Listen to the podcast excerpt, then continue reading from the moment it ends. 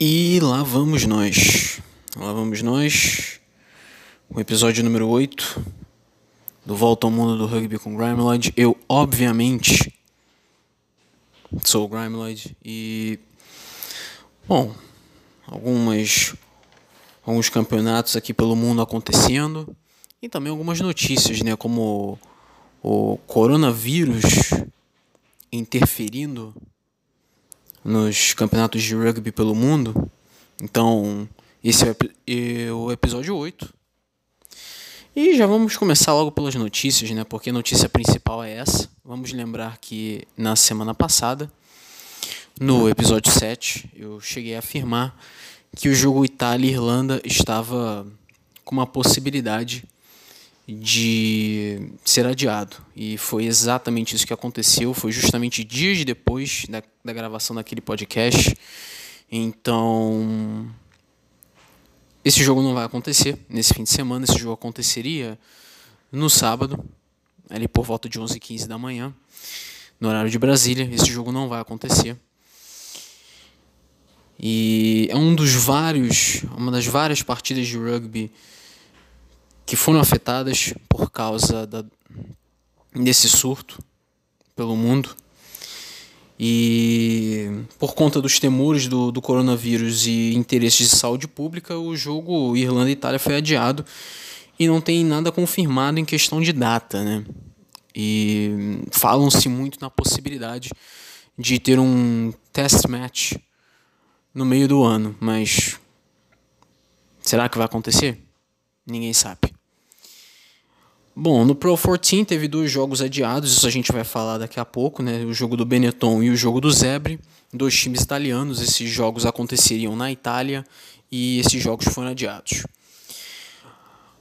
O campeonato italiano né, de, de rugby, o, a Eccellenza, né, que agora eles chamam de Top 12, né? A rodada do fim de semana foi toda suspensa.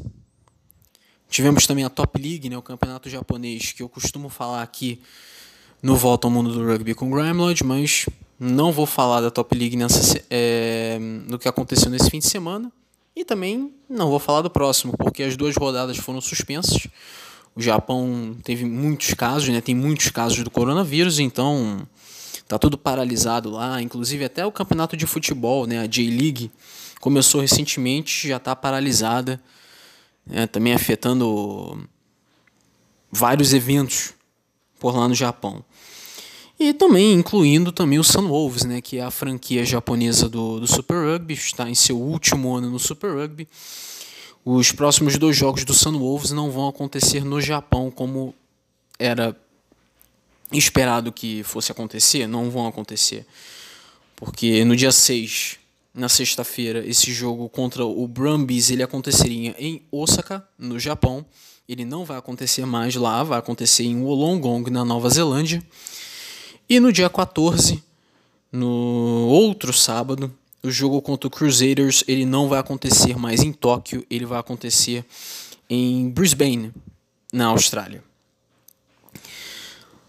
Pois é, né? O coronavírus aí é, fazendo estrago aí pelo, pelo mundo, né? Teve caso confirmado aqui no Brasil, teve caso também na Grécia, né? O bicho está pegando lá na Itália, também na França e sem contar obviamente na Ásia, né? Que foi lá onde começou, né? No caso na China. Bom, saindo aqui do, do coronavírus, agora vamos falar da, da Superliga Sul-Americana de Rugby, né? Que vai começar nessa semana. E o perfil da Superliga Sul-Americana de Rugby fez um post que muita gente não entendeu nas redes sociais ainda há pouco, há algumas horas. E, bom, muita gente ficou sem entender, então vamos explicar aqui o que entendemos.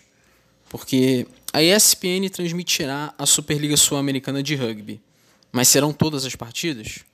Enfim, em um em post nas redes sociais, né, no Instagram, no Twitter, etc., a Superliga Sul-Americana de Rugby afirma que será transmitida pela ESPN por toda a região. Por outro lado, canais locais podem transmitir jogos da equipe local. Isso que muita gente não entendeu. O que, que isso quer dizer?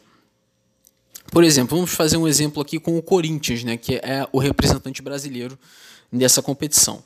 Quando o Corinthians jogar as suas partidas no Brasil, qualquer canal daqui do Brasil pode transmitir esses jogos, não necessariamente a ESPN.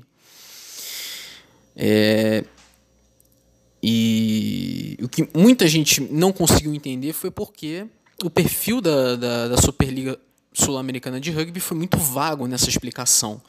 Mas ao que aparenta ser é isso. E o perfil da, da, da, Superliga no Instagram afirmou que esses canais serão confirmados na terça-feira, no dia 3. Vale lembrar que esse campeonato começa na quarta-feira, no dia 4, então vai confirmar isso na véspera. Né? É, tem muitas coisas ali que acabaram sendo feitas ali é, bem, bem na hora ali, sem. Não me pareceu que foi muito planejamento, não, mas. Acho que isso até deveria ter sido confirmado antes por questão de janela de programação, né, caso, por exemplo, a ESPN vá transmitir os jogos das outras equipes que não envolvam o Corinthians, né, eu acredito que deve ser transmitido no Watch ESPN, né, o que seria uma, na minha opinião, seria uma bola fora. Mas enfim, não, não acho que essa discussão venha ao caso. Mas os canais vão ser confirmados na terça-feira, mas me parece, me parece que foi feito um pouco. É, não dá para dizer nas coxas, né? A gente não. a gente não pode fazer essa afirmação, mas não, não teve. A impressão que dá é que não teve muito planejamento em relação a isso. Mas enfim, a Superliga começa na quarta-feira, como eu já mencionei, com o jogo de abertura entre o Penharol do Uruguai e o Selknam do Chile. E vai ter um jogo também na sexta-feira, que é outro jogo dessa semana, entre o Los Ceibos da Argentina e o Olímpia do Paraguai. É, o Corinthians, que recentemente jogou um amistoso contra o Penharol e perdeu de 45 a 14, vai estrear no dia 13, que é uma sexta-feira, contra o Olímpia. É, então, esse, esse podcast ele vai ser lançado na terça-feira, até porque no momento são 11h30 da noite de segunda-feira, no momento dessa gravação, é claro. E como eu falo muito né, neste podcast, então com certeza essa gravação vai acabar de madrugada. E, claro, o episódio vai ser lançado logo em seguida. E ali por volta ali da manhã, no início da tarde de terça-feira, já vou estar tá fazendo aquele jabá, né, para você dar uma conferida no, no podcast. Mas a essa altura, talvez a, a Superliga já tenha confirmado, quando você já estiver escutando este podcast, né, quem sabe. Então, a Superliga provavelmente já terá confirmado a essa altura. E eu informo na semana que vem. Bom, seguindo com as notícias aqui, é, indo pro rugby inglês, né? Chris Ashton. Pois é, Chris Ashton, eu mencionei ele lá no primeiro, no primeiro episódio, porque ele joga pelo seu Sharks, né? Seu Sharks da Inglaterra, time da Premiership. Quer dizer, não joga mais. Ele jogava, não joga mais. Pois é, o Chris Ashton, ponta de 32 anos, ele jogava no seu Sharks desde julho de 2018. Vale lembrar que ele estava no Toulon da França e não ficou muito tempo lá, ele pediu para voltar para a Inglaterra porque queria ficar próximo da família, e em julho de 2018 ele foi para o seu Sharks.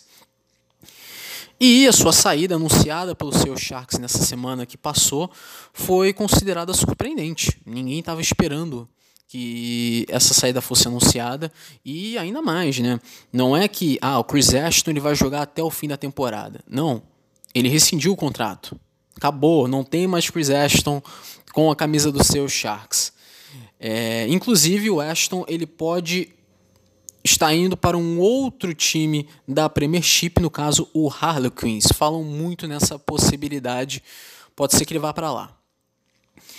E continuando aqui na Premiership, uma outra notícia agora de uma contratação para a próxima temporada. Pois é, Nemani Nadolo ele vai para o Leicester Tigers. Né? O ponta fijiano, ele tem 32 anos. Hoje ele joga no Montpellier, da França, né, no top 14. Ele vai para a equipe de Leicester a partir da próxima temporada.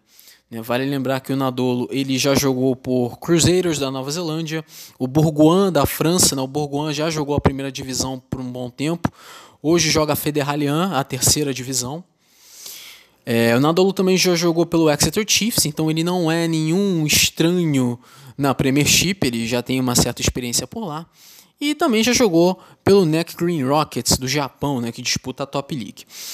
Em 29 partidas pela seleção de Fiji, onde joga desde 2010, o Nadolo ele já marcou 222 pontos. Né? Ele é um marca muitos tries, mas também é um excelente chutador. Então é um jogador bastante versátil. Já tem 32 anos, mas é uma grande aquisição aqui para o, o Leicester Tigers, que é uma equipe que costuma contratar jogadores do Pacífico, não é não é estranho ver jogadores do Pacífico com a camisa do, do, do Leicester Tigers. Né? Vamos ver aí o que, que o futuro reserva para Nemanja Nadolo.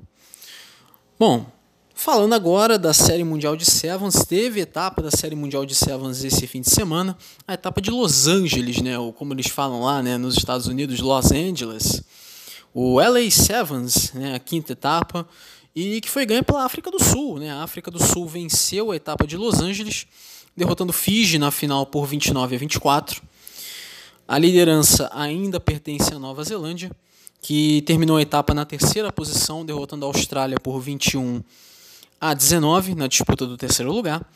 E na semifinal, a Nova Zelândia perdeu de 17 a 0 para a África do Sul. Né? Então, dessa vez a África do Sul foi com tudo e não perdoou ninguém, nem mesmo a nossa querida Nova Zelândia.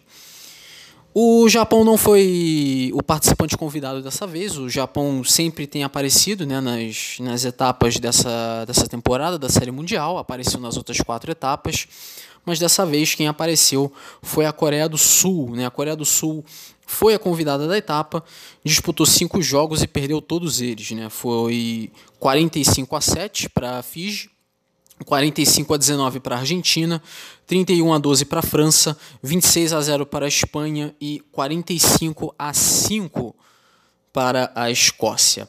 A classificação, a Nova Zelândia tem 93 pontos, a Nova Zelândia venceu a etapa de Cape Town, né, a cidade do Cabo, e em Hamilton, na Nova Zelândia.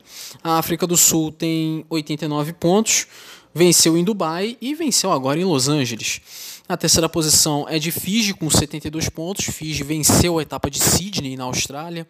Depois vem França, com 67 pontos. A Inglaterra tem 64. A Austrália tem 62. Depois Estados Unidos, com 60. Argentina, 53. Irlanda, 45. Canadá, 40. Quênia 29, Escócia também com 29, Samoa 28, Espanha 23, País de Gales 11, Japão 9, Coreia do Sul 1. Vale lembrar que Japão e Coreia do Sul não contam para essa classificação oficialmente porque são equipes convidadas. E o último colocado, o 15 colocado, ele é rebaixado para a Challenger Series. Depois, no final dessa temporada, o 15 será rebaixado para a Challenger Series. Por enquanto, é o País de Gales, que agora está 12 pontos atrás da Espanha. Então, Dá para ver que esse campeonato é muito forte para o País de Gales, mas tem tempo ainda. A próxima etapa é já nessa semana que vem, nos dias 7 e 8 de março. É a sexta etapa da, da Série Mundial de Servos no masculino, é a etapa de Vancouver, no Canadá. Vale lembrar que o feminino não teve etapa nesse fim de semana. O feminino ele só volta nos dias 2 e 3 de maio, que é a etapa de Langford, no Canadá, também no Canadá. É... A próxima etapa, na verdade, seria em Hong Kong, mas por causa do coronavírus, então é, a etapa foi adiada e vai acontecer mais para o final do ano. É, então, é só daqui a dois meses a próxima etapa da, da Série Mundial de Sevens no feminino. No masculino, já é semana que vem, em Vancouver. Beleza, então virando a página aqui, agora a gente vai falar da Major League Rugby, né? A Major League Rugby, o campeonato americano, tivemos aí a quarta rodada e ainda temos duas equipes imbatíveis aqui, né? Uma delas é o San Diego Legion, que venceu a sua partida, né, 25 a 21 contra o New Orleans Gold. O San Diego Legion, inclusive, é, dois dos tries do, do San Diego Legion foram marcados pelo Manu. Sim, aquele jogador, aquele que já jogou nos All Blacks, é aquele mesmo. Também tivemos o Austin Gilgronis perdendo para o Old Glory DC, 28 a 19. O Austin Gilgronis ainda não venceu nessa temporada e é a pior equipe na classificação geral, marcou apenas 3 pontos em 4 jogos.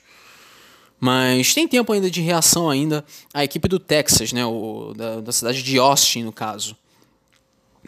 O Colorado Raptors finalmente ganhou um jogo, né? O Colorado Raptors derrotou o Utah Warriors por 22 a 14. É a primeira vitória do Colorado Raptors. Agora a equipe é, do Colorado tem 5 pontos e está à frente do Austin Gilgronis na Conferência Oeste. Mas continua sendo uma das piores equipes. Agora é a segunda pior equipe no caso. Isso porque também existe uma certa disparidade aqui na classificação dentre as conferências Oeste e Leste, mas isso eu vou explicar daqui a pouco. O Seattle Seahawks é outra equipe que venceu. Finalmente o Seattle Seahawks venceu. O atual bicampeão da Major League Rugby finalmente venceu um jogo nessa, nessa rodada, nessa temporada. E na quarta rodada vence aqui o Seattle Seahawks derrotando o New England Free Jacks por 44 a 29. É, grande resultado aqui do Seattle Seahawks, que agora tem seis pontos e agora pula para a terceira posição na Conferência Oeste. Também tivemos o Rugby ATL é, enfrentando o Toronto Arrows, né, a única equipe canadense lá de Toronto. E a equipe canadense venceu por 28 a 18, continua invicto o Toronto Arrows. Então, Toronto Arrows e San Diego Legion são as únicas equipes que ainda não foram derrotadas nessa temporada da Major League Rugby. E, para terminar a rodada, o Houston Sabercats foi derrotado pelo Rugby United New York o placar de 31 a 23.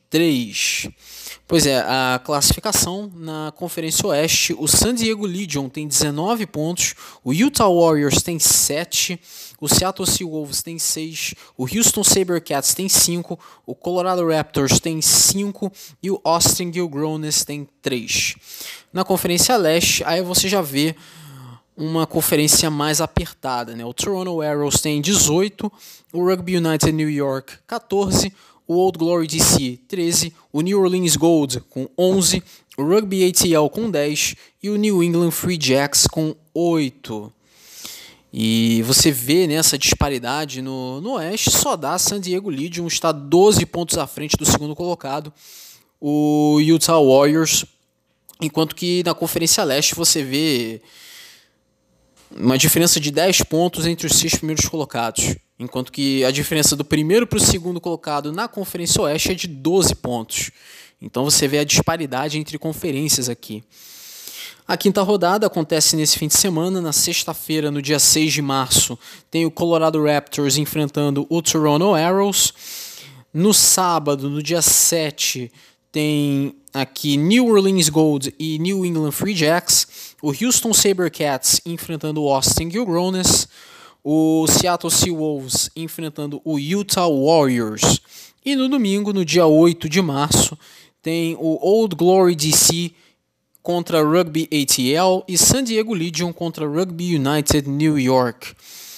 Vamos ter aqui alguns jogos aqui interessantes, né? É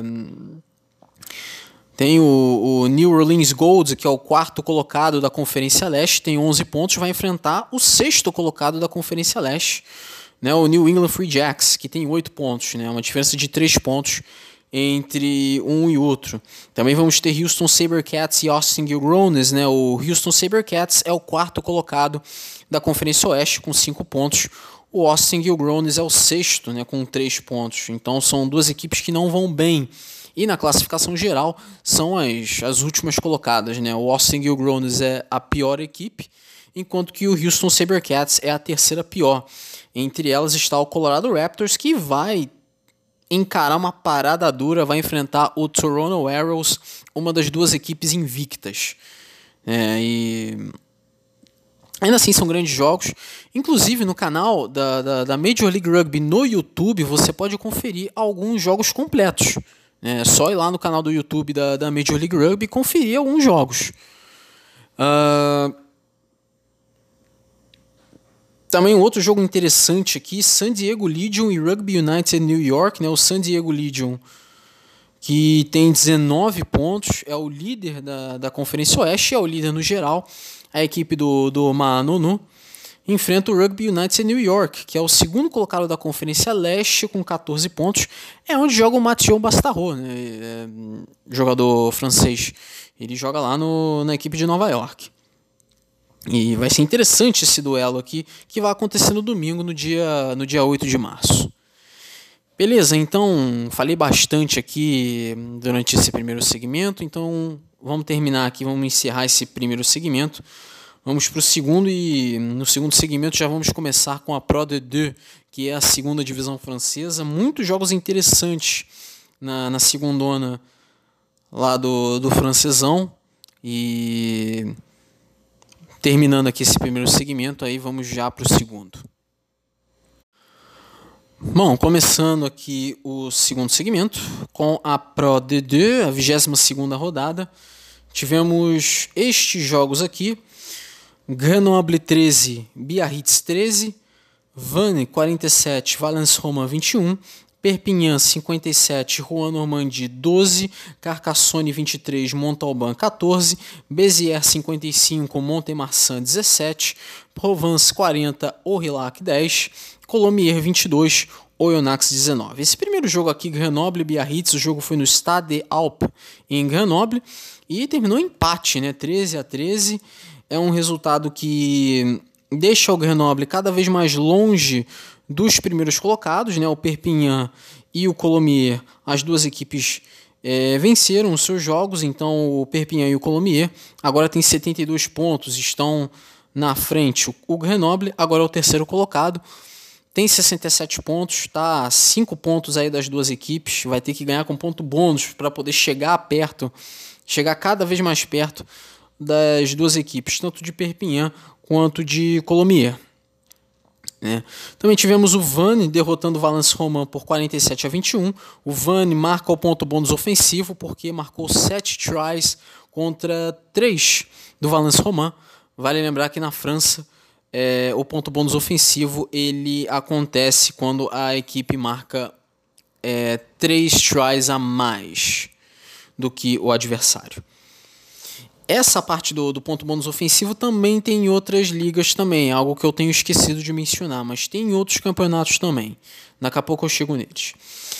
Também tivemos o Perpignan derrotando o Juan Normandie, né? Vale lembrar que Vannes e Valence Romain, o jogo foi no Stade La Rabine em Vannes, e Perpignan e Juan Normandie, o jogo foi no Stade Aimé Giral em Perpignan.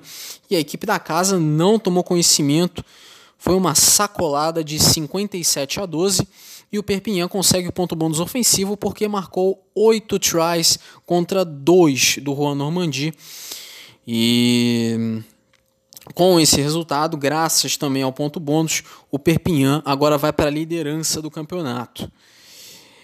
É, resultado aqui importante para o, o Perpignan. O Carcassonne recebeu o Montalbán, o jogo lá no Albert Domecq, em Carcassonne, e a equipe da casa ganhou 23 a 14. Grande resultado aqui do Carcassonne, que está no meio da tabela, mas agora está mais perto né, de outras equipes, né, principalmente do Soyo Angulame. Daqui a pouco eu explico por que, que eu ainda não citei o Soyo Angulame ainda. Enfim, continuando aqui com a rodada, né, no, no Stade Raul Barrière em Béziers, a equipe da casa, o Béziers, não tomou conhecimento do Montemarçan e venceu e convenceu, né, 55 a 17 ganha o ponto bônus ofensivo Bezier porque marcou 8 tries contra 2 do Montemarçan. Assim como foi Perpignan e Juan Normandie, foi 8 tries contra 2. A mesma coisa aqui. E o Bezier também está no meio da tabela. E foi um confronto direto contra o Montemarçan, né? Com o resultado, o Bezier passa ao Montemarçan, inclusive. Também tivemos o Provence enfrentando o Aurillac. O jogo foi no Stade Maurice Davy, em Provence. E tivemos a vitória da equipe da casa. O Provence vence por 40 a 10. O Provence marca o ponto bônus ofensivo porque foram seis tries do, do Provence contra um do Aurillac, diferença de 5. Né? Como eu já disse, o limite de 3. Aí o Provence consegue o ponto bônus ofensivo e vai se distanciando da zona de rebaixamento. Foi um resultado importante e, ao mesmo tempo, aproxima o Orillac da zona de rebaixamento, mas foi beneficiado aqui o Orillac por causa das derrotas do Juan Normandie e do Valence Roman, principalmente do Juan Normandie, que é quem está mais perto do Orillac. O Orillac tem 34 pontos e o Juan Normandie tem 30. Também tivemos o Colomier recebendo o Oyonnax, o jogo no estado Michel Bendichou, em Colomier, e a equipe da casa venceu por 22 a 19.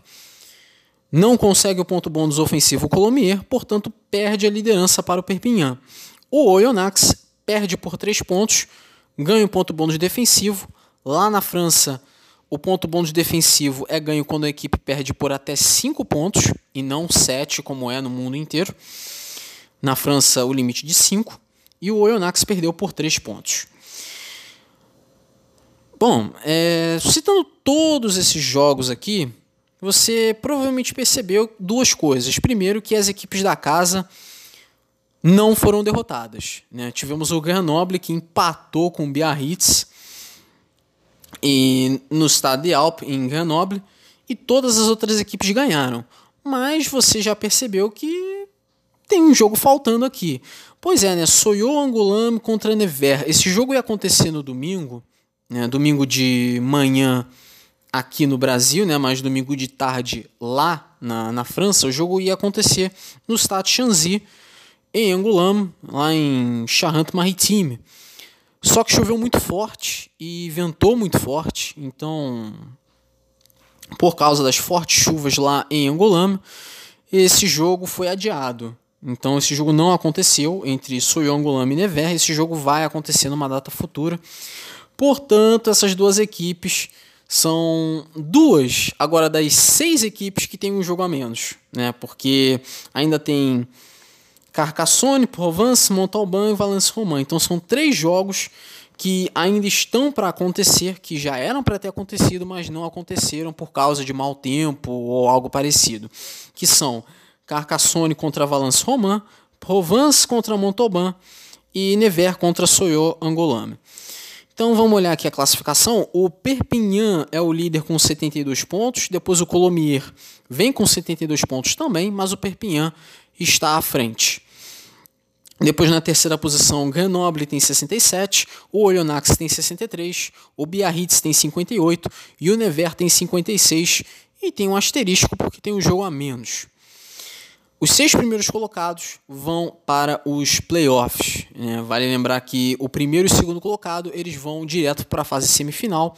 O terceiro até o sexto disputam a fase quartas de final entre eles mesmos e o, os vencedores vão para a semifinal para enfrentar o primeiro e segundo colocado. E aí tem a final.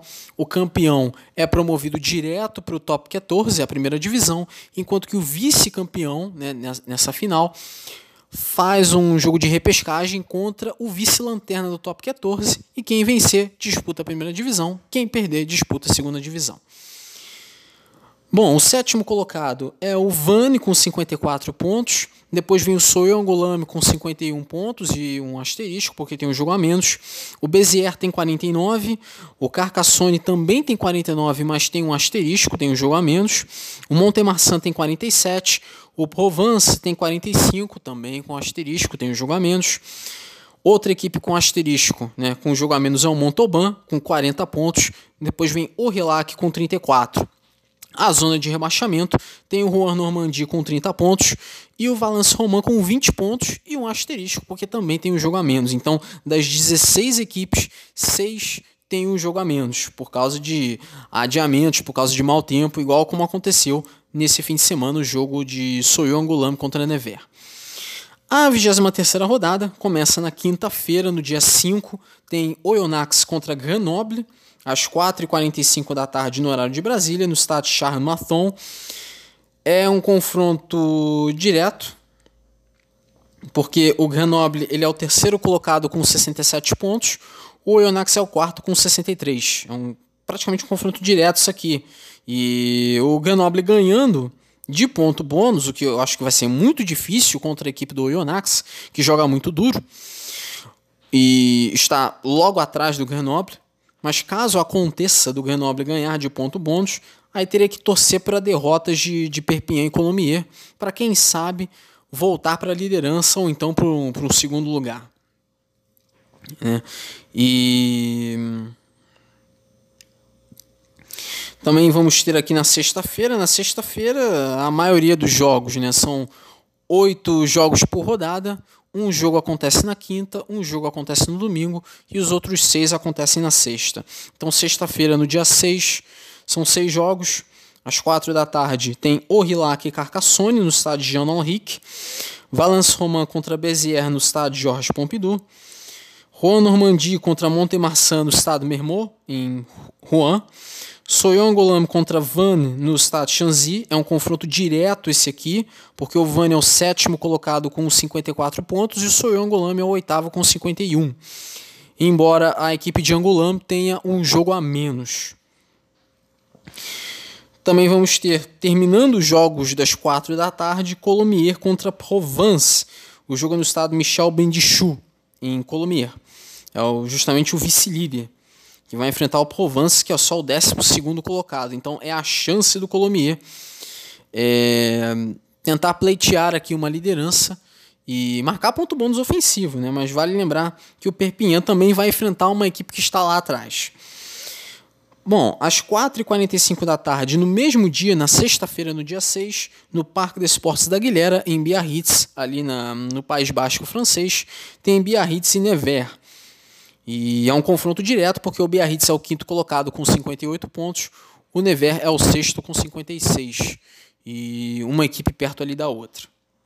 Para terminar a rodada, no domingo, no dia 8 de março, Montalban contra Perpignan, às 10 da manhã, no Stade Sapiac, em Montauban. O Perpignan, o líder do campeonato, e vai enfrentar o Montalban, que é o 13 terceiro. Então, também, assim como é uma ótima oportunidade do Colomier marcar o ponto bônus ofensivo contra o Provence, é igualmente uma ótima oportunidade para o Perpignan marcar ponto bônus ofensivo contra o Montalban. Ou seja, é, o Grenoble vai ter que ganhar esse jogo contra o Oyonnax para hum, ficar continuar perto de Perpignan e Colomier, caso Perpignan e Colomier ganhem seus jogos, né? Porque o, a lógica diz que Perpignan e Colomiers são favoritaços para ganhar esse jogo, mas nunca se sabe. Né? Não se pode cantar vitória antes do tempo.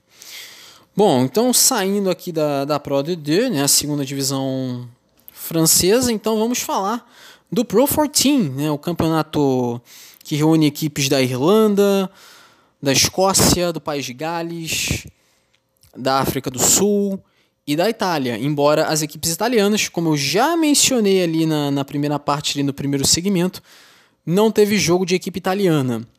É, Zebre e Ospreys e Benetton e Ulster foram adiados devido ao surto de, de coronavírus na Itália. Né? E esses dois jogos devem aí ser realizados em datas futuras, mas não agora. A rodada começou com uma excelente vitória do, do Leinster, derrotando aqui o Glasgow Warriors por 55 a 19. Teve inclusive três tries do Ryan Baird, que joga pelo Leinster. O jogo foi na RDS Arena em Dublin, na Irlanda, e era praticamente um confronto direto, porque não dá para dizer que é confronto direto com o Leinster, porque o Leinster são 13 jogos e 13 vitórias na, no Pro 14 e 6 vitórias em 6 jogos da Champions Cup. Então são 19 vitórias em 19 jogos da temporada, mais uma vitória do, do Leinster que está imbatível. Esse time irlandês É, tem 61 pontos agora. E o Glasgow Warriors na terceira posição. Os dois times na mesma conferência, a Conferência A. O Glasgow Warriors é o terceiro colocado, com 34 pontos. Não consegue chegar no Ulster. O Ulster não jogou. O Ulster iria jogar contra o Benetton. Esse jogo foi adiado. E uma vitória do Glasgow Warriors deixaria bem perto do Ulster, mas acabou não acontecendo e ainda tomou uma sapatada, né? É, e marca inclusive o ponto bônus ofensivo o Leinster porque marcou um total aí de nove tries, né? Foram nove tries. Três deles no caso do Ryan Baird, que deve pintar aí no Six Nations aí eventualmente, né? Porque é um jogador que tem chamado muita atenção.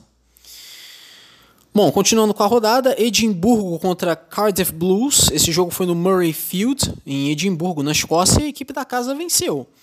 É, 14 a 6, derrotando o Cardiff Blues do País de Gales. Grande vitória aqui do, do Edimburgo, que permanece na liderança da, da Conferência B. A Conferência B está bem apertada, né? teve o Munster também. A gente vai falar do Munster agora, porque o Munster recebeu os Scarlets do País de Gales. O jogo foi no Thomond Park em Limerick, na Irlanda, né, a casa do, do Monster. E a equipe da casa venceu 29 a 10. É, boa vitória aqui do Monster, mas não vai para a liderança, não volta para a liderança da Conferência B, que já foi sua, porque o Edimburgo ganhou também. O Edimburgo, como já mencionei, derrotou o Cardiff Blues por 14 a 6. O Dragons recebeu o Tiras, né? O Dragons do País de Gales recebeu o Tiras da África do Sul. Esse jogo foi no Rodney Parade em Newport, no País de Gales, e tivemos a vitória da equipe da casa, vencendo aí por 13 a 10. O Tiras consegue o ponto bônus defensivo, porque perdeu por 3 pontos. E uma importante vitória aqui do Dragons que tenta, veja bem, tenta chegar perto dos seus oponentes que estão à frente. Né? O Dragons é o quinto colocado da Conferência A, agora tem 22 pontos, tem um jogo a menos que vai ser realizado na semana que vem, daqui a pouco eu explico. E está a 10 pontos do Tiras. Então é uma vitória importante do Dragons, porque chega mais perto do Tiras. E também, sem contar que o Dragons, como eu já mencionei, tem um jogo a menos caso esse jogo aconteça, porque é contra o Benetton, é, um, é uma equipe da Itália. Será que o jogo vai acontecer? Até agora não tem nenhuma confirmação, parece que vai acontecer sim. Então, se acontecer e o Dragons ganhar do Benetton, o Dragons vai ficar a 6 pontos do Tiras, ou então a 5 se ganhar de ponto bônus, né? porque agora a diferença é de 10 pontos. Bom, e também para terminar a rodada, no Nelson Mandela Bay Stadium, em Port Elizabeth, na África do Sul, o Kings da África do Sul recebeu o Connacht da Irlanda e perdeu de novo. Né? Perdeu de novo o Kings, 29 a 19 para o Connacht. É, o Connacht continua perto ali dos Scarlets no, na Conferência B e o Kings é o, é o saco de pancada oficial né, do, do Pro 14. Olhando aqui a classificação, na Conferência A, o Leinster da Irlanda tem 61 pontos, imparável, 13 partidas, 13 vitórias. O Ulster da Irlanda, ali da, da região ali da Irlanda do Norte, tem 41 pontos, 20 pontos a menos e tem um jogo a menos. O Glasgow Warriors é o terceiro com 34. Glasgow Warriors da Escócia. O Tiras da África do Sul tem 32. O Dragons do País de Gales tem 22 e tem um jogo a menos. O Zebre é o sexto, o Zebre da Itália é o sexto com 14 pontos, também tem um jogo a menos. Assim como o Ospreys do País de Gales, que tem 13 pontos e um jogo a menos. Na Conferência B tem o Edimburgo da Escócia com 47 pontos, o Munster da Irlanda com 45, o Scarlets com 37, o os Carlos do País de Gales, o Connacht da Irlanda com 35, o Cardiff Blues do País de Gales com 29, o Benetton da Itália com 24 pontos e dois jogos a menos, e o Kings da África do Sul com 7 pontos. É, vale lembrar que esse jogo é um jogo. Esse jogo vai acontecer nessa semana, na sexta-feira, no dia 6 de março, é o jogo entre Dragons e Benetton. é um jogo que aconteceria na 11 rodada, no Rodney Parade, só que ventou muito, choveu muito em Newport naquele dia e o jogo não foi realizado né, naquele momento. É esperado que esse jogo aconteça na sexta-feira, no dia 6 de março, às 4h35 da tarde no Welford no, no Alfred Road. Eu tô, com, eu tô com o nome do estádio do Leicester Tigers na cabeça, pelo amor de Deus. Ei, beleza. O jogo no Rodney Parade, em Newport, no País de Gales. Vamos lá. Ah, meu Deus do céu. Vamos lá. É... Mas aí você vai me perguntar, mas e o resto do, dos jogos? E a 14 rodada acontece quando? Aham. A 14 rodada, ela não vai acontecer nessa semana, que vai nesse fim de semana que vai vir, e nem no outro. É só no fim de semana dos dias 20 e 21 de março, né, sexta e sábado. Na sexta-feira no sábado, e, e, no sábado, né, dia 20 e 21. No dia 20 tem Ulster e Dragons no Kingspan Stadium em Belfast. Jogo às 4h35 da tarde. No mesmo horário, Connacht e Scarlets no The Sports Ground em Galway, na Irlanda. No sábado, aí são os outros cinco jogos. Kings e Edimburgo, às 10 da manhã no Nelson Mandela Bay Stadium. Cardiff Blues, do País de Gales, contra Zebre, da Itália, meio-dia no Cardiff Arms Park. Uh, Tiras contra Leinster, também meio-dia no Toyota Stadium, em Bloemfontein, na África do Sul. Benetton contra Munster às 2h15 da tarde no Estádio Comunale de Monigo, em Treviso. E Ospreys contra Glasgow Warriors também 2h15 da tarde, o jogo no Liberty Stadium, nessa rodada nos dias 20 e 21. Mas é aquilo, será que vão acontecer esses jogos aqui do, do, do Zebre contra o Cardiff Blues? e do Benetton contra o Munster, a gente não sabe. Mas são coisas que podem se confirmar, é, adiamentos que podem acontecer ou não. Até lá já pode ter se resolvido a essa altura. Né? Mas nunca se sabe, então só acompanhando as notícias do, do rugby e acompanhando também os episódios do Volta ao Mundo do Rugby com Grimlad nas próximas semanas. Né? É o famoso não perca os próximos capítulos. Uh, bom, termina aqui esse segundo segmento. O terceiro segmento eu vou começar com uma novidade para vocês. É, você já ouviu falar do Rugby Europe Trophy, né, o Six Nations C? Pois é, eu vou fazer um, uma espécie de balanço aqui desse, desse torneio que começou no ano passado. Essa temporada começou no ano passado, em 2019, e termina em maio desse ano. E algumas surpresas aqui, algumas decepções. E vou começar falando já no terceiro segmento, vou começar falando exatamente desse desse torneio e tudo que tem acontecido até agora por lá. Beleza? Aqui nós de novo, é o terceiro segmento, e a gente já começa exatamente com o Rugby Europe Trophy, né, o Six Nations C. Ultimamente eu tenho falado inclusive do Six Nations B, né, que é o, o Rugby Europe Championship. E também, obviamente, do Six Nations principal, né?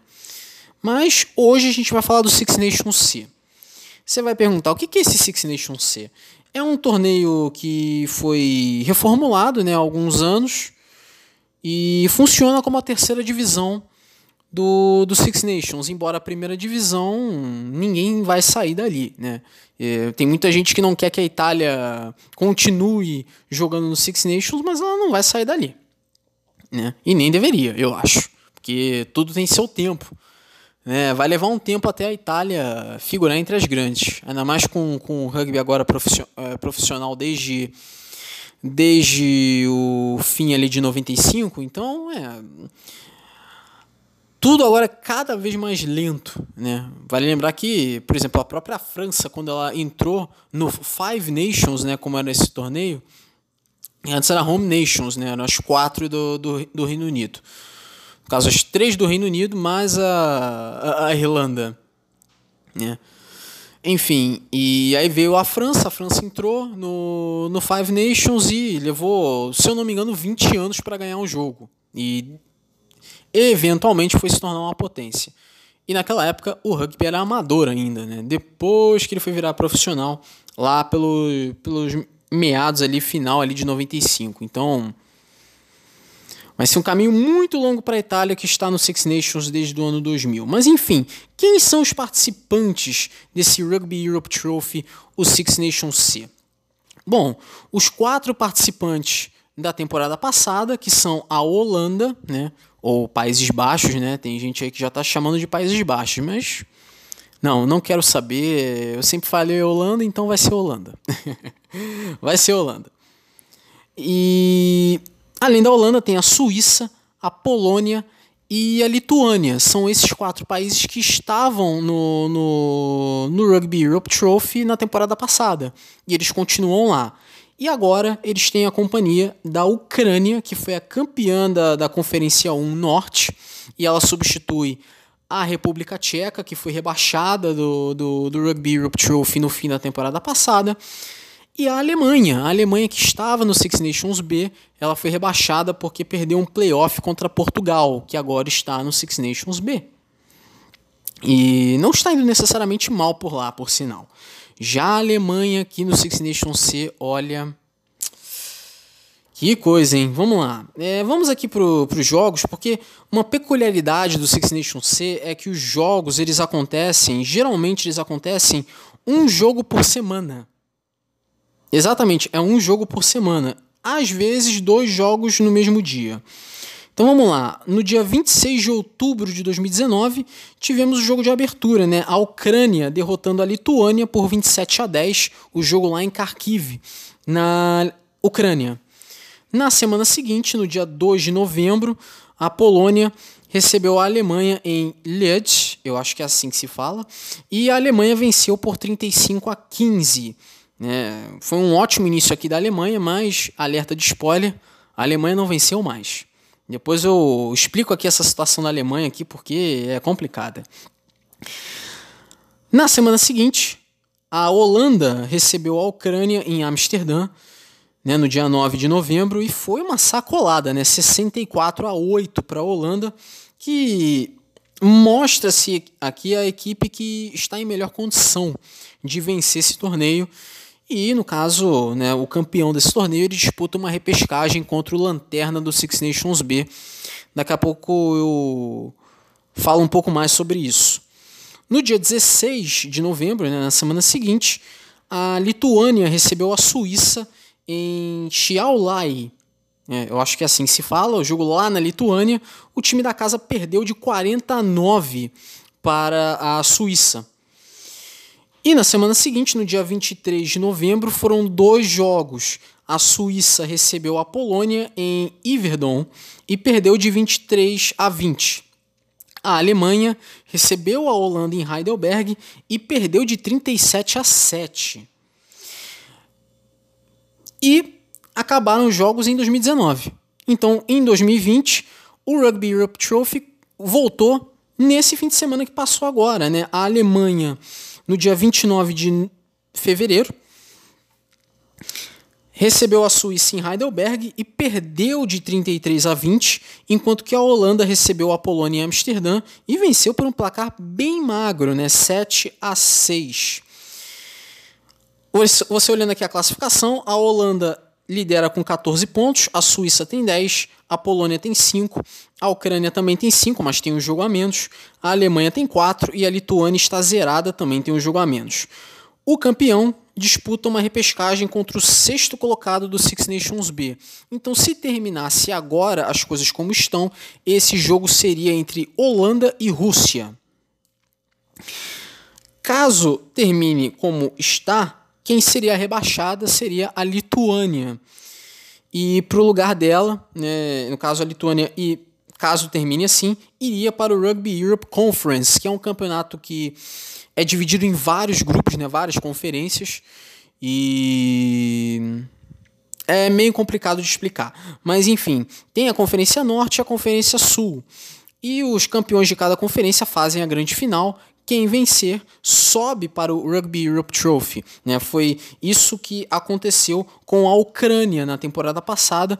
Ela foi campeã da Conferência 1 Norte, ganhou essa final e por isso subiu para o, o Rugby Europe Trophy no lugar da República Tcheca que tinha sido rebaixada.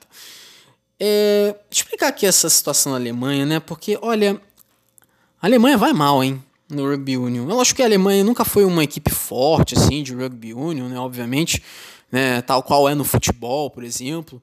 Mas no Rugby Union a Alemanha já foi melhor, já teve dias melhores.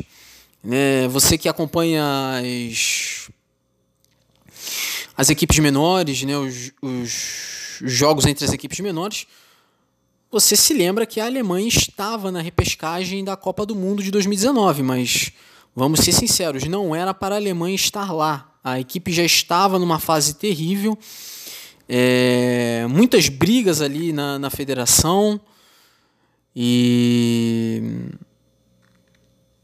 a Alemanha só foi para aquela repescagem porque a Rússia também isso acabou de, é, beneficiando a Rússia, porque a Romênia era para ter jogado aquela Copa do Mundo de 2019, mas não jogou por causa daquele escândalo de escalar jogador irregular, foi desclassificada. Ia ser a Espanha, também não foi. Ia ser a Bélgica, também não foi. Então, ah, vai a Rússia. E acabou sobrando para a Alemanha. Então a Alemanha acabou pegando essa vaga na repescagem, jogou contra Canadá, Hong Kong e Quênia. No fim das contas, o Canadá acabou passando. O Canadá também nem estava numa boa situação também, tanto é que apanhou na, na, na Copa do Mundo. Mas, enfim, a Alemanha não vem num bom momento. Por outro lado, já vem muito bem no Rugby Sevens, né, uma das equipes ali que pleiteiam uma vaga para a primeira divisão da Série Mundial para a próxima temporada. É, eu sei que muitos puristas aqui, né, que não gostam do Rugby Sevens, associam a má fase da Alemanha por causa do Rugby Sevens. Eu não acho que já é, eu não acho que seja por isso. Talvez seja, mas não é só por isso, porque o buraco que a Federação Alemã de, de Rugby se envolveu, ele é muito mais fundo do que só uma boa fase no Rugby Sevens e tipo, ah, vamos nos focar no Rugby Sevens e esquecer o Rugby Union. Não é só isso, tem muito mais coisa aí. Mas enfim, a Alemanha corre o risco de ser rebaixada, assim, né? Porque tá a quatro pontos da Lituânia, a Lituânia tem um jogo a menos. E Bom, falar aqui dos próximos jogos. Os próximos jogos são em março, né? É, são três jogos em março. Já nessa semana, no dia 7, no sábado, tem Holanda e Lituânia em Amsterdã. Na semana seguinte, no dia 14, tem Suíça e Holanda em Plan-le-Ouat, na Suíça. E na semana seguinte a esta, no dia 21, tem Alemanha e Lituânia em Heidelberg. Isso aqui é um confronto direto, por sinal. É um confronto direto que vai decidir o que, que vai acontecer aqui.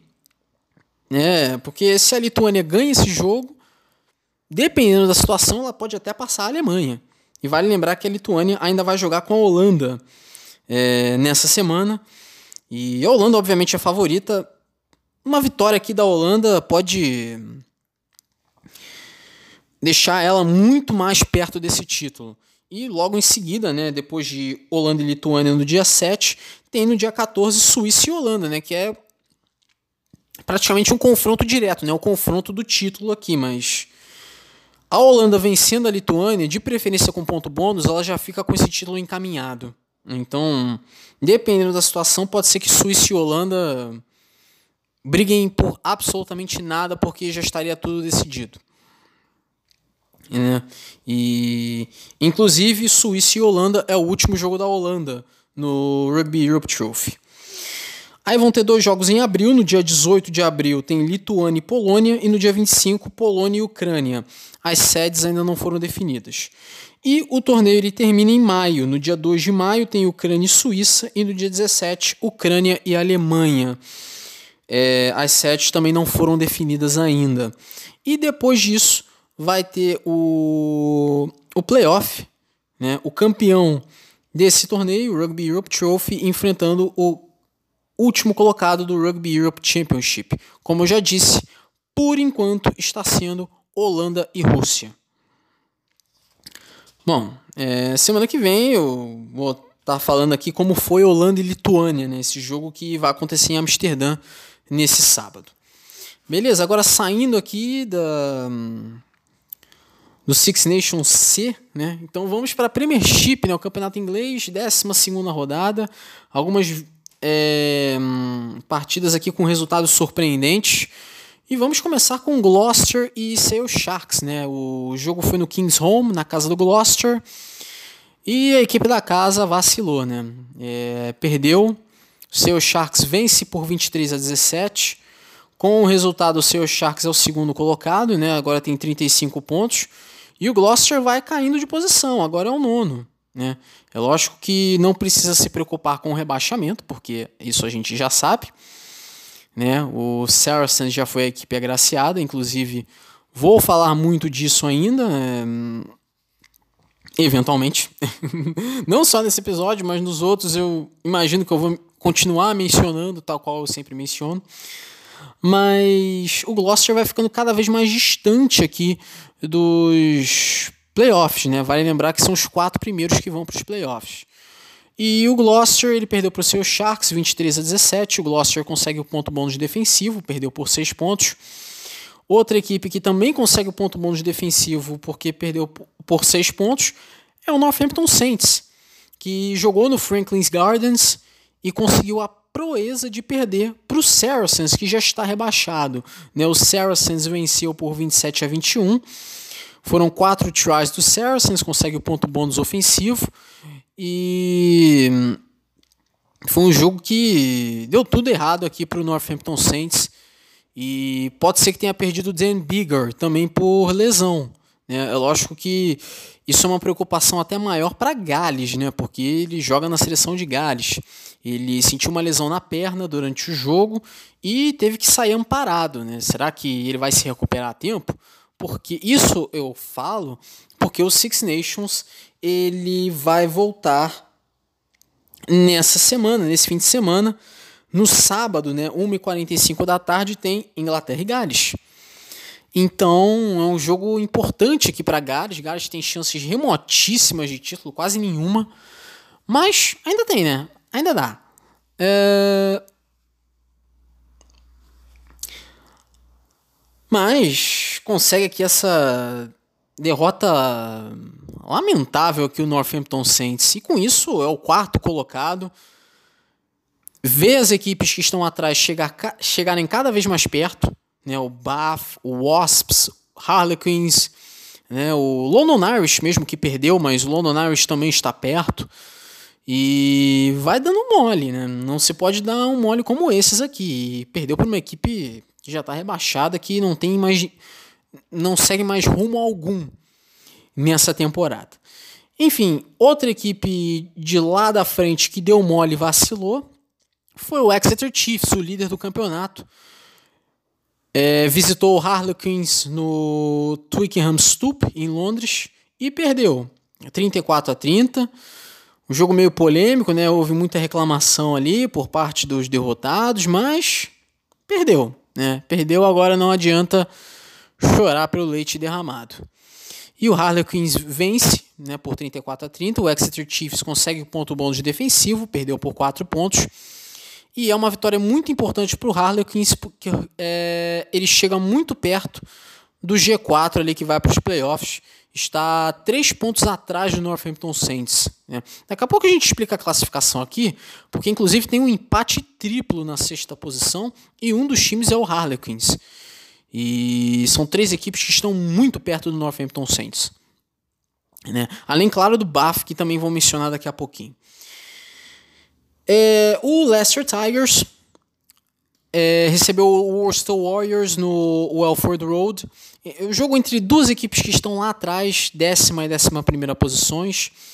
Uma vitória seria muito importante para o Worcester Warriors porque chegaria mais perto das equipes que estão um pouco mais à frente. Só que isso não aconteceu, o Leicester Tigers ganhou o jogo por 14 a 8 e o seu Warriors ganha o ponto bom de defensivo porque perdeu por 6 pontos. E por causa desse ponto bom de defensivo, o seu Warriors ele continua à frente do Leicester Tigers agora por um ponto. Caso não tivesse conseguido esse ponto bônus, o Worcester Warriors estaria empatado com o Leicester Tigers. E é o confronto ali das duas equipes ali que estão ali atrás e precisam de vitórias imediatamente para tentar sonhar com playoffs. Né? Também tivemos o London Irish recebendo o Wasps no Madesk Stadium, o jogo lá em, em Reading. E tivemos a vitória do Wasps, né? O Wasps vencendo por 36 a 26, vem numa crescente aqui o Wasps, né? Massacrou os Saracens na, na rodada passada e vence agora mais uma vez e vence fora de casa, né? Derrota o London Irish lá no Madesk por 36 a 26. O Wasps marca o ponto bônus ofensivo, marcou 5 tries, enquanto que o London Irish também marcou um ponto bônus ofensivo, marcou 4. Então foi um jogo de 9 tries, um jogo aí de 62 pontos. Então deve ter sido bem legal essa partida. E para terminar a rodada, o Bath recebeu o Bristol Bears no Recreation Ground e perdeu por 19 a 13.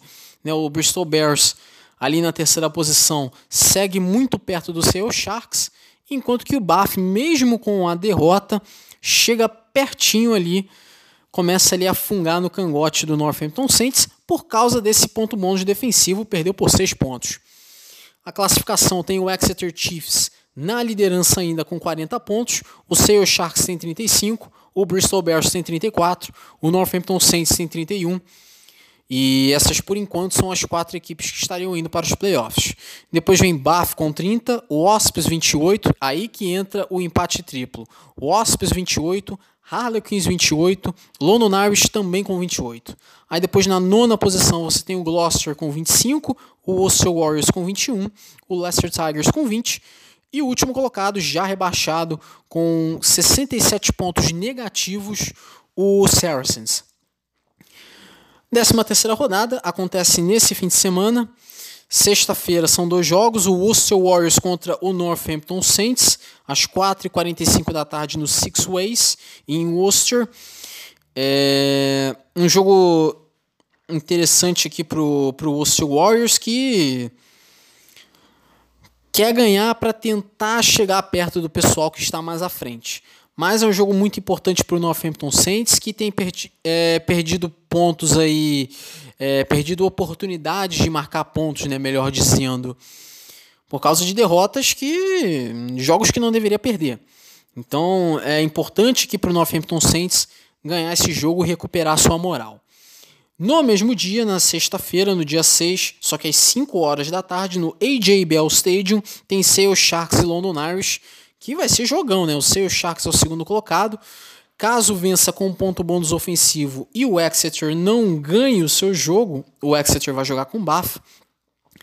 O seu Sharks iria para 40 pontos e empataria com o Exeter Chiefs. Olha só. E mas vai enfrentar o London Irish, né? Por mais que o jogo seja no AJ Bell, vai ser difícil marcar ponto bônus ofensivo para cima do London Irish, né? A não ser que o London Irish faça o mesmo tal qual aconteceu no jogo contra o Wasps. É uma equipe que não se dá por vencida, essa equipe do London Irish, que voltou nessa temporada para a Premiership. Estava na segunda divisão, estava na Championship e está na Premiership agora desde dessa temporada. Voltou à Premiership, no caso, o London Irish. E vai ser tarefa dura aqui para os seus Sharks. E também vai ser uma tarefa igualmente dura para o London Irish. No sábado são três jogos: Saracens contra Leicester Tigers, às 10 da manhã no Allianz Parque. Aliás, todos esses horários, horários de Brasília.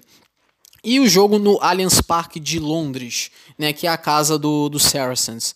Saracens já rebaixado, o Leicester Tigers quer ganhar esse jogo para poder se manter perto ali na, na pior das hipóteses, se manter perto do, do Worcester Warriors. Na melhor das hipóteses, ultrapassar a equipe que vai enfrentar o Northampton Saints. E os Saracens, vamos ver o que, que o Saracens vai aprontar. Vai tirar mais ponto aí de, de equipe que está precisando de, de ponto de fato? Ou será que vai perder? É, é, o Saracens... Tá curioso ver os Saracens nessa temporada porque eles não estão se dando por vencido, né? Já estão rebaixados, mas estão jogando, não estão entregando os pontos literalmente. Né? Entregaram os pontos literalmente, mas não estão entregando os pontos né, na hora do jogo. É, também vamos ter Exeter Chiefs contra Bath às 11h30 da manhã no Sandy Park. Esse é um jogo muito bom aqui que vai ser, porque o Bath ganhando esse jogo e o Northampton Saints perdendo para o Warriors, o Bath passa e entra no G4.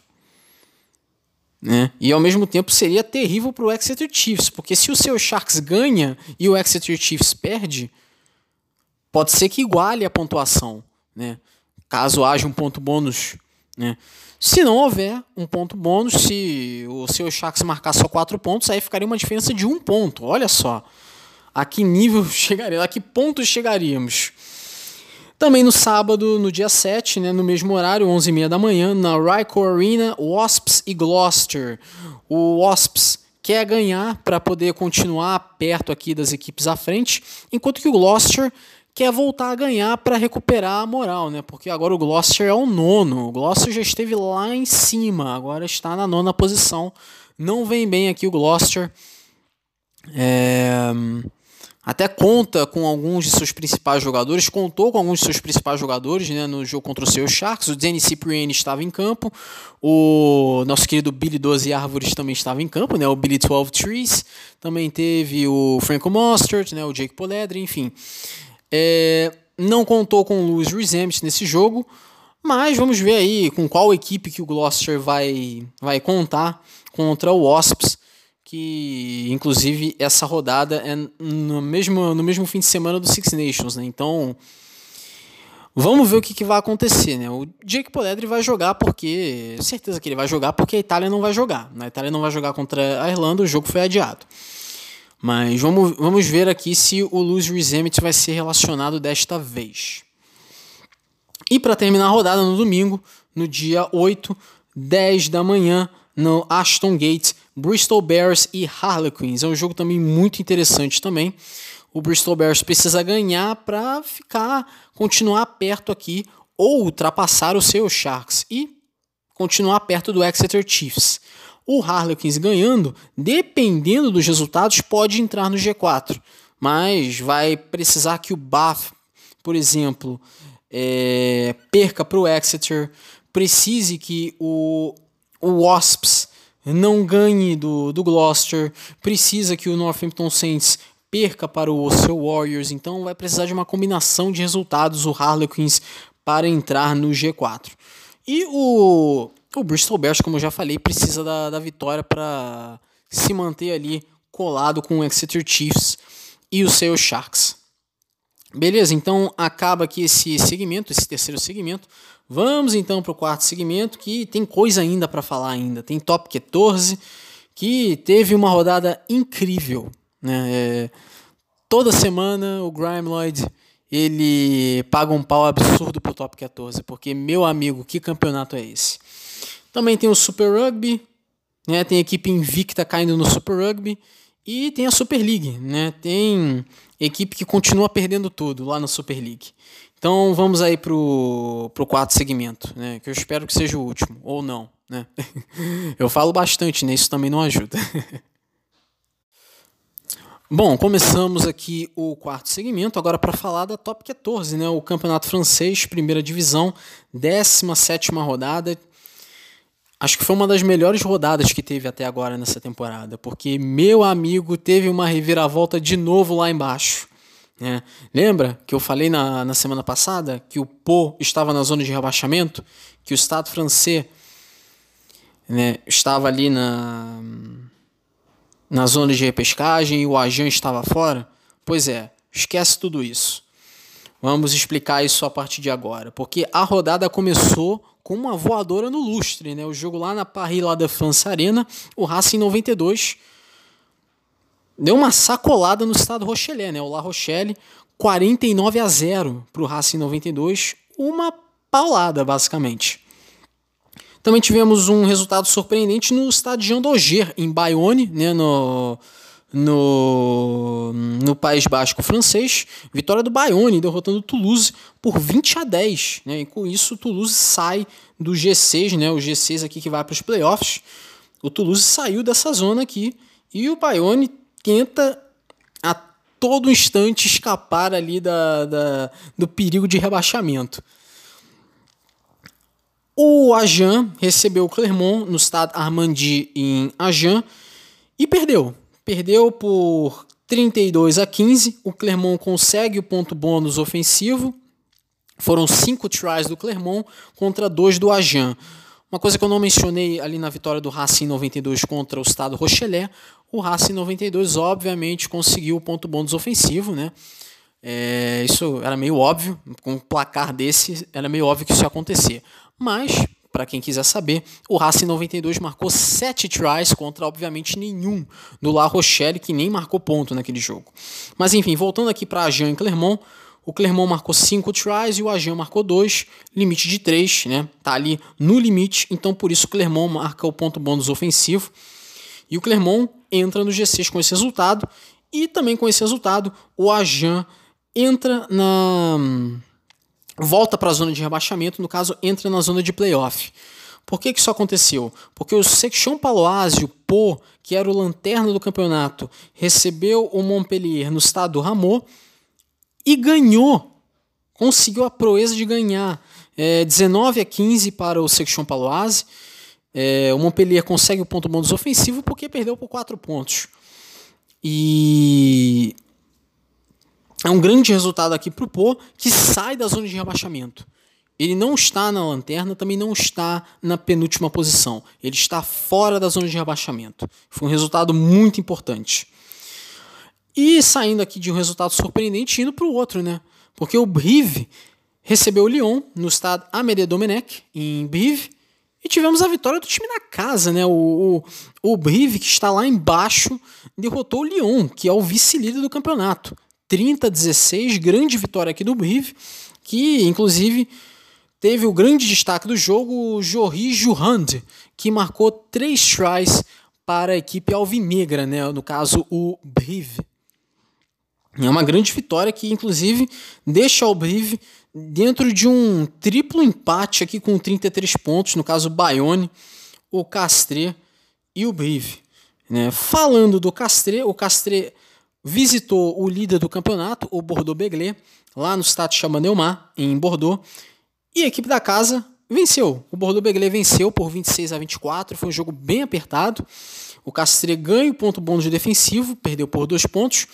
E grande vitória aqui do Bordeaux-Begley, que agora está oito pontos à frente do Lyon, porque o Lyon conseguiu a proeza de perder para o Brive. Né? Mas, enfim, o que, que se pode fazer, não é? Ainda tem ainda tem um pouco mais de top 14 ainda pela frente ainda. Já estamos na 17ª rodada, por sinal. Para terminar a rodada, o Toulon ele recebeu o Stade francês. O jogo no Stade Félix Maior. E o Toulon ganhou. Ganhou por 19 a 18. É, inclusive foi um um chute final ali para o Toulon no final do jogo. Então o Estado francês estava ganhando quando perdeu no final do jogo para um chute. E aí virou placar 19 a 18. O Toulon vence se mantém no G6 e com o resultado o Estado francês volta para a lanterna. É, mas o Estado francês ganhou ponto bom de defensivo, perdeu por um ponto, mas vamos ser sinceros aqui, olhando na classificação, o Estado francês já esteve numa posição muito pior. Porque lá no início do campeonato, para quem se lembra ou para quem não sabe, o Estado francês estava na zona de rebaixamento, mas estava o quê? A 10 pontos atrás do vice-lanterna. Agora só está a um ponto atrás do vice-lanterna. E em alguns momentos já chegou a sair da zona de rebaixamento. Agora está de volta. A classificação, você tem o Bordeaux-Begley com 61 pontos, o Lyon com 53, o Racing 92 com 46, o Toulon com 45, o Stade Rochelet com 42, né, o La Rochelle, e o Clermont com 41. Os seis primeiros colocados eles vão para os playoffs. É a mesma coisa que é na, na Pro D2, né, a segunda divisão. O terceiro, o quarto, o quinto e o sexto disputam a fase quartas de final entre eles mesmos. Os vencedores enfrentam o primeiro e o segundo colocado do mata-mata. É, da, da fase de pontos corridos no mata-mata, né, na, na fase semifinal. Na sétima posição, o Toulouse com 40 pontos. O Montpellier é o oitavo com 37 Aí na nona posição você tem três equipes com 33 pontos, o Bayonne, o Castres e o Brive. Na décima segunda posição você tem o Section Paloise. né, o Pô, com 28 pontos, fora da zona de rebaixamento. Aí na zona de rebaixamento, na 13ª posição, o Agen com 26 e o Stade Francês com 25. O 13º colocado, por enquanto, é o Agen. E o 13º colocado ele disputa um, uma repescagem contra o vice-campeão da Pro D2, na segunda divisão. Isso vai ser decidido só na grande final lá da, da segunda. E o último colocado, ele é rebaixado direto. Por enquanto, é o Stade Francês, que seria muito estranho ver uma equipe como o Stade Francês jogando a segunda divisão.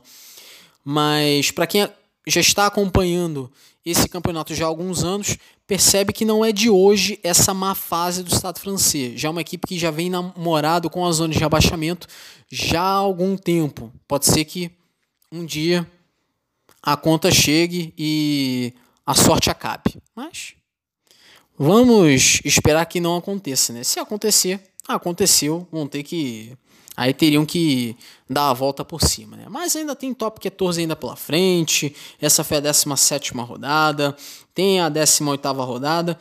Que não vai acontecer agora. Não vai acontecer agora. Também não vai acontecer na outra semana. Vai acontecer só nos dias 21 e 22 de março, sábado e domingo. No sábado, no dia 21, são cinco jogos. Toulouse e Lyon, 11h30 da manhã no Stade Ernest Vallon. Stade Francês e Brive, às duas da tarde no Stade Jambuan. É um jogo interessante aqui, porque o Stade Francês vencendo, dependendo dos outros jogos, pode, pode até sair da zona de rebaixamento. Embora talvez isso não aconteça, porque Pô e Agen vão se enfrentar. Então, no máximo, aqui o Estado francês pode sair da, da última posição. Caso ganhe do Brive. E, por outro lado, eu deixaria o Brive perto também, né, disputando para não cair.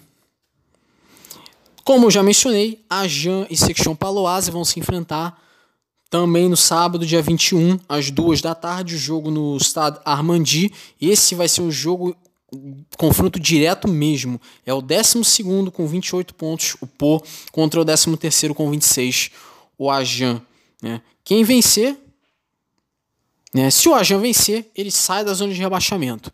Se o Section Paloise, se o Po vencer, ele se isola, fica ali seis pontos, é, no mínimo ali seis pontos à frente, no máximo sete do Ajan. Então é importante aqui a vitória para o Section Paloise, mas também é muito importante a vitória para o Ajan, para tentar sair da zona de rebaixamento. E tem que ver também, o Agen também tem que ficar de olho no Estado francês, porque se o Estado francês ganha e o Agen perde, aí o Agen vai para a lanterna. Né? Tem isso também. Também às duas horas da tarde, no horário de Brasília, no estado Pierre Fabre, tem Castre e Bayonne. Também é um jogo interessante em relação à zona de rebaixamento, porque quem perder pode ficar bem perto da zona de rebaixamento. Porque as duas equipes têm 33 pontos, o Bayonne é o nono colocado e o Castre ele é o décimo. Então são duas equipes aqui, uma colada na outra. E quem perder vai ficar muito perto da zona de rebaixamento e quem vencer vai poder tentar, veja bem, tentar chegar perto da zona de playoff, né? entre os seis primeiros ali no G4. Né? Não vai chegar, não vai chegar no G6. É, no caso G6, eu falei G4, né? Não, G6. Não vai chegar no G6. Mas, não vai entrar no G6, mas pode chegar bem perto. É isso que eu quis dizer. Às 4h45 da tarde, no estado Marcel de Flandre, em La Rochelle, tem o estado Rochelet enfrentando o Bordeaux-Begley. E o estado Rochelet é, tem sido incrível o que a equipe tem feito, né? Porque quando a equipe chega na terceira posição, eles vão lá e perdem. Né? Foi assim contra o Estado francês, que acabou tirando o Estado francês da lanterna naquele momento. E depois, né, foi assim nesse fim de semana contra o Racing 92. O La Rochelle estava na terceira posição, perdeu esse jogo, caiu para quinto. Então, o La Rochelle quer ganhar esse jogo para recuperar a moral, né? E ao mesmo tempo, o Lyon está torcendo para o La Rochelle ganhar esse jogo, porque se o Lyon ganha, do Toulouse e o Bordeaux perde para o La Rochelle, a diferença volta a cair aí para 4 pontos, né? para 4 pontos, ou então para 3, se o Lyon ganhar de ponto bônus. Bom, aí no domingo, no dia 22, tem Montpellier e Racing 92, às 8h30 da manhã, no GGL Stadium, né, o Yves do Manoá. E o Montpellier quer ganhar esse jogo para poder voltar para o G6, e o Racing ele quer ganhar esse jogo para ficar cada vez mais perto do Lyon, porque se o Lyon não ganha do Toulouse, o Racing vai encostar. Né? E é importante ficar entre os dois primeiros para poder ir direto para a fase semifinal. E a rodada termina né, com Clermont e Toulon, meio-dia e 50 no estado Marcel Michelin, em Clermont-Ferrand. É um jogo aí praticamente um confronto direto, né? O Toulon é o quarto colocado e o Clermont é o sexto. Quatro pontos separam as duas equipes. Beleza, então acabou aqui o top 14. Uma grande rodada. Esperamos que a próxima rodada, né, lá no dia 21 e no dia 22, seja igualmente boa, porque essa, esse campeonato está maravilhoso. E é aquilo, eu volto a reclamar, né? É, é inacreditável que não passem, não transmitam esse campeonato aqui.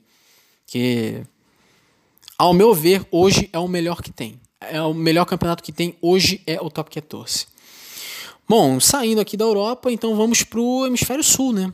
Super Rugby, quinta rodada. Tivemos aqui alguns jogos bem interessantes. Tivemos equipe invicta caindo. Não temos mais invicto no Super Rugby. Mas vamos começar com um placar histórico, né? O Highlanders da Nova Zelândia recebeu o Rebels da Austrália. E pela primeira vez na história da franquia de Melbourne, o Rebels vence o Highlanders em Dunedin, que é onde é baseado o Highlanders. O Rebels nunca tinha ganho um jogo lá. Dessa vez ganhou. Ganhou de 28 a 22. Né, o, o Highlanders ganha o ponto bônus defensivo, porque perdeu por 6 pontos. Aliás, foi a única equipe nessa rodada do Super Rugby que perdeu por menos de 7 pontos. E foi o caso aqui do, do Highlanders. O Highlanders que, inclusive, perdeu um dos seus jogadores mais importantes, né, o James Lentz. Ele quebrou a perna durante o jogo. O que, que aconteceu? Foi durante um ruck e o Lentz ele caiu errado. E o que aconteceu? Ele quebrou a perna e deslocou o tornozelo. E a câmera chegou até focar nele porque não se tinha ideia do que tinha acontecido. Só depois que percebeu a gravidade da lesão, né, inclusive quem viu o jogo né, no, no Watch ESPN, então quem procurou ver a imagem da lesão depois, né, eu já afirmo para vocês, quem, quem tiver estômago fraco não procure, porque foi uma coisa pavorosa. Né? Como o, Lentes ele usa meias muito baixas, então, então dava para ver muito bem que a perna estava toda torta. É, o tornozelo estava fora do lugar, a perna estava quebrada, então foi uma coisa pavorosa e, claro, a gente torce aqui para a recuperação do, do James Lentz, mas vai levar um tempo para se recuperar, porque esse tipo de lesão é, demora muito. Demora muito e provavelmente ele vai perder o resto da temporada. Né? Talvez volte, né? Essa é a quinta rodada, ainda tem rodada ainda pela frente, mas o campeonato vai até o meio do ano. A gente já tá em, a gente entrou em março agora. Ele não volta. Ele não volta para pro, pro final da temporada do Super Rugby. Ele não vai conseguir voltar a tempo, porque esse tipo de lesão leva um tempo para se recuperar, para depois recuperar o condicionamento físico, então deve perder aí no pelo menos aí uns 4, 5 meses, porque foi uma coisa absurda o que aconteceu. Bom, seguindo aqui, tivemos o Waratahs da Austrália recebendo o Lions da África do Sul. Vitória do Waratahs, né? Consegue aí finalmente vencer um jogo o Waratahs nessa temporada. Vence por 29 a 17. Marcou o ponto bônus ofensivo, né? Foram cinco tries. É, vale lembrar que lá no Super Rugby o ponto bônus ofensivo ele é similar ao da França, né? então a diferença é de 3 tries. O Waratahs conseguiu marcar 5 né? e o Lions marcou 2. Então por isso o Waratahs que estava zerado agora tem é, tem é, cinco pontos e sai da lanterna da, da Conferência Australiana, que agora pertence ao, ao Sunwolves, né? Falando do Sunwolves, o Sunwolves levou uma cacetada né, nesse fim de semana contra o Hurricanes da Nova Zelândia. 62 a 15. Pois é, 62 a 15, o Sunwolves até saiu na frente do placar, mas aí depois só deu o Hurricanes, marcou 10 tries. Três desses tries foram marcados pelo Cobus Van Vick e dois tries foram marcados pelo Chase Tiatia. Então, cinco tries foram marcados por dois jogadores e os outros cinco foram marcados por outros cinco jogadores. E nem precisa dizer que o Hurricanes conseguiu o ponto bônus ofensivo, né? Marcou 10 tries. Meu amigo. Meu amigo. Olha, o Sanovos ele começou até bem a temporada, mas depois decaiu, decaiu. E agora é aquela hora que o Sunwolves começa a perder, perder, perder, perder, perder, perder, até não aguentar mais. Vale lembrar que essa é a última temporada do Sunwolves no Super Rugby. Também tivemos o Reds da Austrália recebendo o Sharks da África do Sul. O Reds perdeu, perdeu de 33 a 23. Importante vitória aqui do Sharks, que fica bem perto dos Stormers. E fica colado agora nos Stormers porque a equipe, o Stormers era a única equipe invicta do Super Rugby e já não é mais. Já não é mais porque perdeu. Perdeu de 33 a 14 para o Blues. E é uma derrota impressionante porque o Stormers vinha tão bem e de repente perdeu de uma diferença de 19 pontos.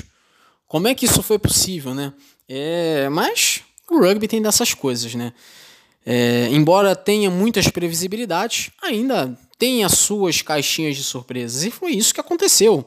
Né? O Blues, que não teve o Bolden Barrett em campo, mas ainda assim, o Blues conseguiu a proeza de ganhar por 19 pontos contra uma equipe dos Stormers que não pôde fazer muita coisa, perdendo aí por 19 pontos. E com isso, agora o Blues também ele chega perto das outras equipes na conferência neozelandesa. Né? Por exemplo, o Crusaders ele tem 14 pontos, o Crusaders tem, é, tem 14, o Hurricanes tem 13, o Chiefs tem 13 e o Blues agora também tem 13. Então tá bem perto agora a equipe de Auckland. E para terminar a rodada, o Bulls da África do Sul recebeu o Jaguares da Argentina e perdeu. 39 a 24, o Jaguares marca o ponto bônus ofensivo. O Jaguares marcou um total de 6 tries. E o Bulls ainda não venceu na temporada, é a única equipe que ainda não ganhou. E é isso aí, né? Continua sem ganhar uma partida. A equipe de Pretória. Falhou aqui a minha voz aqui. Continua sem ganhar a equipe de Pretória. E o Bulls aí na na última posição é a pior equipe ainda do Super Rugby. Vale lembrar que Brumbies, Crusaders e Chiefs não jogaram nessa rodada, folgaram nessa rodada, né? A classificação, você tem aqui o, na Conferência Australiana o Brumbies com 13 pontos, o Rebels com 8, o Reds com 7, o Waratahs com 5 e os Sunwolves do Japão com 4. Brumbies, Waratahs e Sunwolves têm um jogo a menos. Na Conferência da Nova Zelândia, o Crusaders tem 14, o Hurricanes tem 13, o Chiefs tem 13, o Blues tem 13 e o Highlanders tem 5. Nessa conferência, só o Blues jogou 5 vezes. Todas as outras equipes da conferência jogaram 4 vezes. Na Conferência Sul-Africana, os Stormers têm 17 pontos, os Sharks têm 15, perdão, tem 16. Quem tem 15 é o Jaguares da Argentina. O Lions da África do Sul tem 5 e o Bulls também da África do Sul tem 1. Um. Lions e Bulls têm um jogo a menos. A sexta rodada acontece na sexta-feira, no dia 6, e no sábado, no dia 7. Tem Sunwolves e Brumbies, meia-noite 45, Como eu já mencionei, esse jogo não vai ser no Japão, esse jogo seria em Osaka, mas por causa do coronavírus, esse jogo não vai acontecer lá, ele vai acontecer em Wollongong, na Nova Zelândia. Também vamos ter Crusaders e Reds, 3 e 5 da manhã, Waratahs e Chiefs, 5 e 15 da manhã. E aí no sábado, no dia 7, são quatro jogos: Hurricanes contra Blues, 3 e 5 da manhã, Rebels contra Lions, 5 e 15, Sharks e Jaguares às 10 e 5 e Bulls contra Highlanders, meio-dia e 15. O Stormers não joga nessa rodada, é a única equipe que vai folgar. Né? No caso, a equipe do Stormers, que era a única equipe invicta, já não é mais. Bom, saindo aqui do Super Rugby, vamos para a Super League. Vamos para a Super League, a quinta rodada. E tivemos né, alguns jogos aqui interessantes, umas vitórias aqui surpreendentes, né? Como essa do Leeds Rhinos, mas comecemos por Hull Kingston Rovers e Castleford Tigers. O jogo foi no Craven Park em Kingston upon Hull, mas quem venceu foi o Castleford Tigers vencendo por 28 a 8. Então, com essa vitória, o Castleford Tigers é uma das equipes com 8 pontos na liderança, né? A outra é o Wigan Warriors, que a gente vai falar daqui a pouco. Outro jogo que teve na rodada foi o Leeds Rhinos, que recebeu o Warrington Wolves no Headingley Stadium, e eu achava que o Warrington Wolves iria ganhar esse jogo até com alguma facilidade, né? Tá certo que o Leeds Rhinos vem numa crescente agora, né, depois de temporadas terríveis. O Leeds Rhinos começou mal a temporada, mas agora vem bem. E o placar mostra isso, né? 36 a 0 para o Leeds Rhinos foi surpreendente. É, o quão fácil foi esse jogo para o Leeds Rhinos dentro de sua casa, né, o Headingley Stadium, mas ainda assim é surpreendente do mesmo jeito. Porque o Leeds Rhinos não vinha numa fase muito boa, mas vinha num momento bom nessa temporada nos últimos jogos. Também tivemos o Toronto Wolfpack recebendo o St. Helens no Halliwell Jones Stadium em Warrington. Vale lembrar que o Lamport Stadium em Toronto ainda não está apto para receber jogos. Vai estar apto para receber jogos eventualmente, porque o inverno canadense já está acabando. O inverno canadense, a chinela canta por lá, né? E quando tiver condições de jogo, o Lamport Stadium vai receber jogos da, da equipe do Wolfpack. Mas o Wolfpack, inclusive, ainda deve mandar um jogo ainda na Inglaterra, que deve, inclusive, ser no estádio do Saracens, né, o Allianz Parque de Londres. E, mas também deve mandar alguns jogos na Europa, mas não na Inglaterra. Né? Fala-se, inclusive, em Espanha, França e Irlanda. Né? Falam-se nessas possibilidades. O Toronto Wolfpack ele recebeu o St. Helens em Warrington. E tomou uma sapatada, né? Foi 32 a 0 para o St. Helens. Teve show, inclusive, de Johnny Lomax, que marcou dois tries no jogo. Um, Louis McCarthy Scarsbrook também marcou um try para a equipe atual campeã né, da, da Super League. O, o St. Helens consegue uma boa vitória aqui, né, recuperando a moral depois da derrota sofrida na semana passada no, no World Club Challenge, né, o Mundial de Clubes, né, contra o Sydney Roosters da Austrália. E é um resultado terrível aqui para o Toronto Wolfpack. Cinco partidas, cinco derrotas. E é a única equipe que ainda não ganhou. Né? É a equipe do Sonny Williams, né? é a equipe do Anthony Mulally, do John Wilkin. John Wilkin, que é um ex-jogador do St. Helens, então ele reencontrou os seus antigos colegas. E não foi uma experiência muito legal para o John Wilkin, não, que inclusive não pôde fazer nada. Aliás, ninguém na equipe pôde fazer nada. Né? Sonny Bill Williams, inclusive, passou o jogo em branco, tal qual a equipe inteira. Né? Foi um show do St. Helens a partida inteira. Também tivemos o Hull FC recebendo o Catalan Dragons, o jogo no Keycom Stadium em Hull. E a vitória do Catalan Dragons por 34 a 29. A equipe francesa de Perpignan venceu o jogo no último minuto, graças a um try no último minuto, porque o Hull FC estava ganhando de 29 a 28. O jogo estava empatado e por isso que não é bom, por isso que o drop goal ele não é bom no Rugby League. Porque o drop goal no Rugby League ele vale um ponto.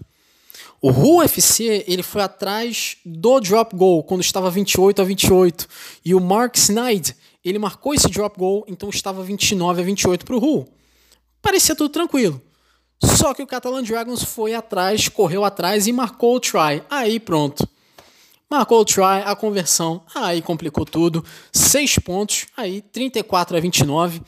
Se o Hull tivesse ido atrás do try, provavelmente esse jogo terminaria empatado. Né? Então deu muito mole aqui o Hull FC e perdeu uma chance absurda aqui de estar ali na zona de playoffs, né? Porque são os cinco primeiros que vão para os playoffs. Mas ainda tem muita Super League pela frente. São uh, ah, 23 rodadas. Essa foi a quinta. Então falta muito ainda. Mas enfim, são derrotas que são pontos perdidos que fazem falta lá na frente. Só digo isso. O Huddersfield Giants recebeu o Wigan Warriors, o jogo no John Smith Stadium em Huddersfield. E mas quem mandou no jogo foi o Wigan. Venceu por 42 a 10. Inclusive o Liam Marshall, ele foi o grande destaque do jogo para o Wigan, marcou três tries e foi muito bem a equipe de Wigan é um dos líderes do campeonato com isso, né? O Wigan Warriors com 8 pontos junto do Castleford Tigers. Para terminar a rodada no AJ Bell Stadium, tivemos o Salford Red Devils recebendo o Wakefield Trinity Wildcats, mas quem se deu melhor foi a equipe visitante, vencendo aí por 22 a 12. Então, grande vitória aqui do Wakefield Trinity Wildcats, que consegue uma importante vitória e vai saindo ali das últimas posições, né? Porque só tinha ganho um jogo, agora ganhou outro, ganhou, ganhou seu segundo jogo em cinco partidas. É...